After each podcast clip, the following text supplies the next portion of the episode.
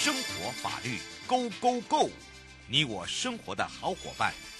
我是你的好朋友，我是你的好朋友瑶瑶，再度回到了 You Live Show FM 零四点一正声广播电台，陪同大家回到了台湾高等检察署黄冠运检察官。其实，在我们的二审，基本上我们都会称他为主任哦。那么，相信大家对我也很熟悉哦。我是临床心理师瑶瑶之外呢，哦，我对于修复式司法非常的。尊重也非常的重视哦，尤其是这个被害家属这一块。那当然呢，这个马上哦，就是在这个立法院要来去做呃立委协商的部分了。所以呢，今天呢，真的很开心的主任可以拿这个来跟大家分享这个修复式司法跟侦查中哦，这个移付院方哦做这个调解制度哦是有哪哪一些相关的。那当然呢，这些相关法还有就是说有很多人不大了解。好，那怎么样去让大家了解，以及呢，呃，针对如果你是犯罪被害人或者是被害人家属，以及。甚至你是加害人等等，你就要怎么样来去改变自己的态度，以及怎么样来去做一个修复，这也是一个很重要的议题。那么我们要开放零二三七二九二零之外呢，我们也要让这个全省各地的好朋友、内地的朋友、收音机旁的朋友哦，跟网络上的朋友一起来聊这个话题了。所以我们赶快来让黄冠韵检察官刚下庭哦，就马上来到这个空中港，赶快帮大家解决问题了。我们先让检察官，我们的主任跟大家打个招呼，哈喽。好，瑶瑶好，各位听众大家好。哇，是黄冠玉，是辛苦辛苦我们那个检察官刚下庭，我就说没关系，你找一个空地空空空的空空旷地方，立立马来讲一下。不过讲到这个修复式司司法哦，刚开始的时候呢，这个呃，如果是这个被害家属哦，或者是家属自己本身呢，或者是被害人，其实对于这个修复式司法哦，就要用很长的时间去做一个沟通。好，那当然呢，为什么会有这样的一个情形？那为什么我很力推这一个方面？不是因为只有我自己家里面对之外，另外一个，我觉得这个是一个很重要的一个环节。因为呢，人家常常在讲说，哦，嗯、呃，怎么样去让这个回归于正常的家家庭啊，或者是生活正常的话，其实有很多都必须要去解开它，对不对？把那个绳套死结要变成活结嘛，对吧，主任？对对对。这个这个我这样讲可以吧？不过倒是这个修复式司法哦，我们就要来请教一下主任了。这个什么是修复式司法？我们也让这个主任好好的跟大家来聊一下。哦，嗯，谢谢主持人哦。那这个其实修复式司法呢，它其实就是呃，在呃现在的这个司法制度之外哈，我们希望呢，对于犯罪行为有最直接影响的这些人哈，这包含是加害人啊、被害人，甚至是他们的双方的家属，以及甚至是一些被伤害到的，包含是社区或者是社会的一些成员，能够聚在一起，那么说出他们自己的感受。当然呢，那么这个样的感受的抒发，不只可以让这个被害人有这个去面对这个他可能呃加害人所造成的伤痛，那么同样的加害人也可以借由这样的一个情感的抒发，那么去真正的去面对他行为所造成的一个错误，那么这样的方式才有办法在。现今的司法制度之下呢，可以借由修复式司法去修复，真正的修复犯罪造成的一个伤害。嗯，那这目前也是我们在法律在。已经在力推的一个制度，对，嗯，是。不过针对司法院，它有一个刑事呃审判中有一个叫做转介修复式司法多元推动方案哦，可能大家会把它有点错乱，就是说，哎，法务部在推动这个修复式司法，然后司法院在呃做所谓的这个审判中的转介修复式司法的一个多元推动，那这两个是不是有冲突，或者是这两者是一样的，还是说它是这样子转介回了回到了就是检察官这一块？好，那当然呢，它基本。上呢是什么样的一个模式？我们也来请教一下主任了。啊，其实，嗯，所谓的修复式司法，它呃在侦查当中，我们就已经开始希望能够做一个修复的的动作。嗯。那当然，如果这样，呃，我们其实在整个修复的过程当中，有可能双方在当下是没有办法去对话，或甚至是没有办法修复的。嗯。那当然，我们会经过审判程序，到了审判当中，我们还是希望，如果双方在一定的情感的沉，这个包含情绪的沉淀之后，他们有办法呢，能够面对，呃，这个伤痛，或甚至被告可以去真正的去面对他的这个错误的时候，其实在审判当中，他还是可以再进行修复。我想司法院的修复，其实跟侦查当中我们检察官这边所做的修复其实是一样的，只是他在程序上，或者是说在整个从侦查一直到审判的这整个过程当中，那么他呢是在哪一个阶段进入修复？当然，我们希望达到的目标都是一样的。嗯，没错，因为他们的这个修复的模式是从法官，对不对？然后再加有他们的调调解。哦，那我们这边比较不大同的是，因为我们有犯罪被害被害。协会对犯罪被害人保护协会，对对，好、哦，我们有更生保护会呃协会，所以呢，基本上我们中间还有夹带一个关护人协会哦，所以呢，基本上我们就会用这一块来去做。那当然呢，为什么要修复？其实你知道吗？我妈也曾经问过我，她让我念了念了临床，她觉得白念了。然后呢，碰到自己家里妹妹的事情，她觉得我为什么要去原谅这些人？她觉得她不能接受就是不能接受。那为什么要修复？我一直在很到现在，我也是一直一直一直要找。机会，然后一直一直一直慢慢慢慢慢慢的去改变他的想法。其实以现有的一些司法制度，其实也一直在去处理他，并不是说放着他，一直都有在做。大家不要认为说没有在做，其实我们真的很都有在做。好，只是说他做的速度可能慢还是快。好，因为我们要依照那个人的特性嘛，对吧？嗯，对，嗯，其实就像主持人所提到的一样，那么呃。在整个修复的过程当中，其实，在被害人这一边，他是有犯罪被害人保护协会的这一些呃职工在协助他们。嗯，关怀啊，嗯。那同样的，在被告这一端，他也有更生保护会或者是呃其他的一些呃关护人这部分，哎、嗯，可以来协助。那其实，在这些协呃协会或者是呃的这些呃社会组织的一些协助之下，其实可以让双方那么。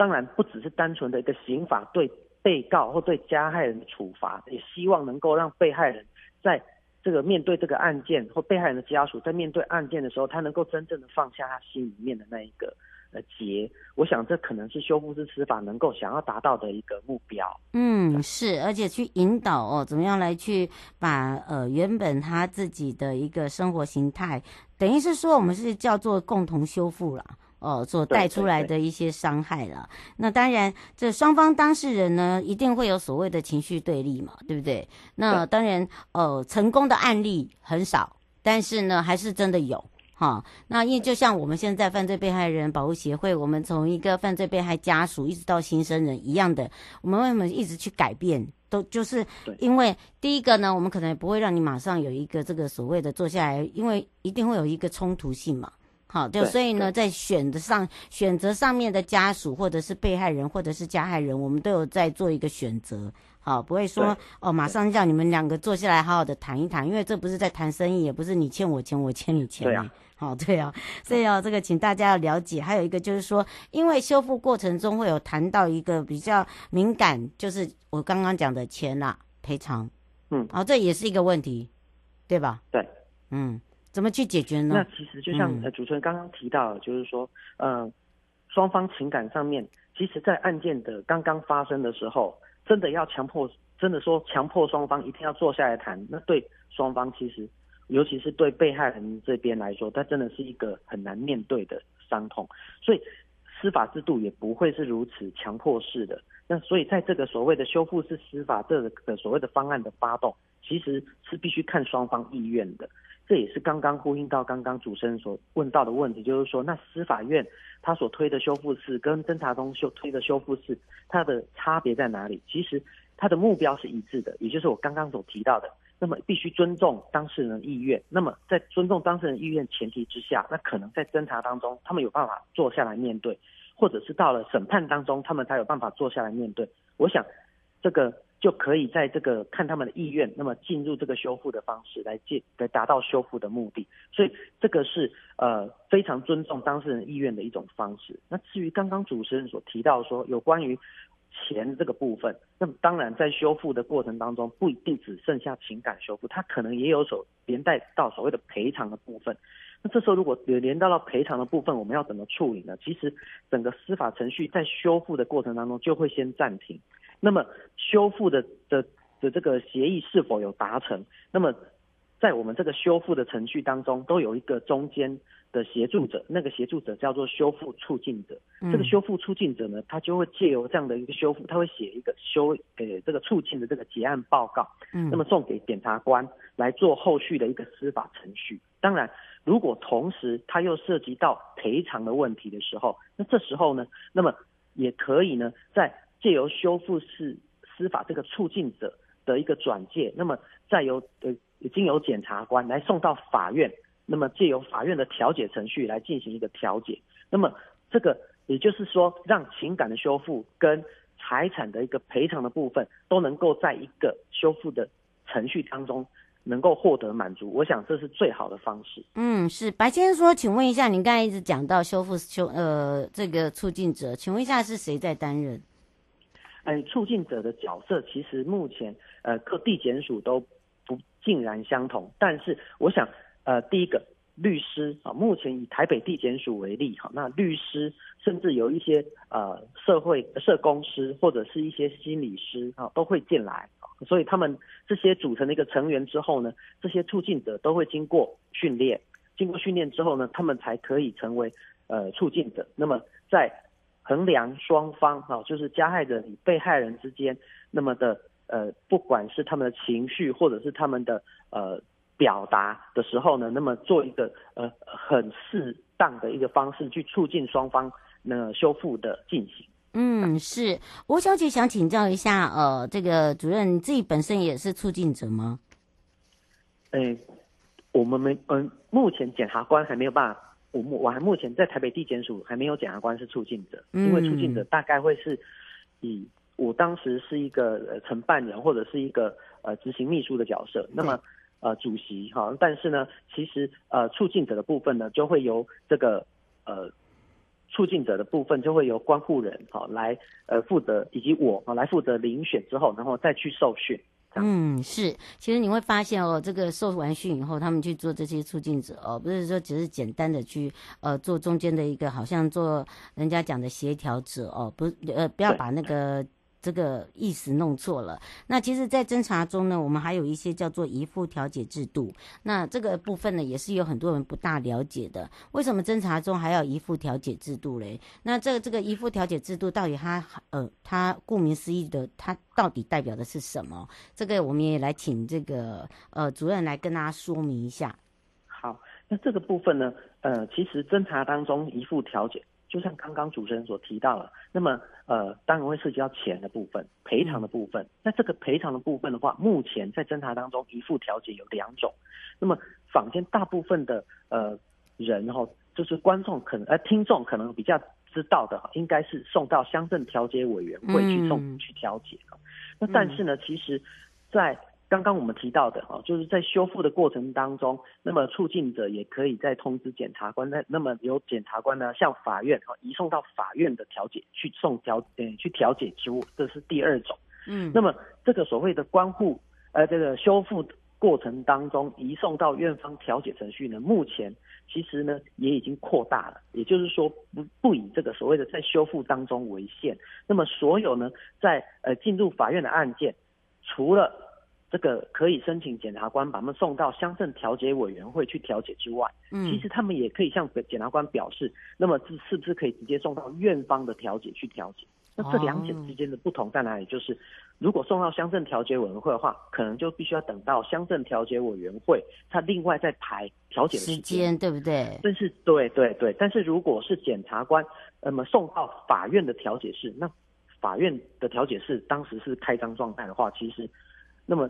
呃，当事人都已经到侦查庭了，那可能旁边就是法院啊，那就就走到法院的调解室去去进行调解，调解完了之后，他就可能会又直接回到侦查庭。换言之，那么当事人其实已经，已经都已经出来到了地检署了，那么何妨就直接走到隔壁的地方法院去，那么干脆让事情一次就能够解决，那么这时候当事人就不用一直在奔波在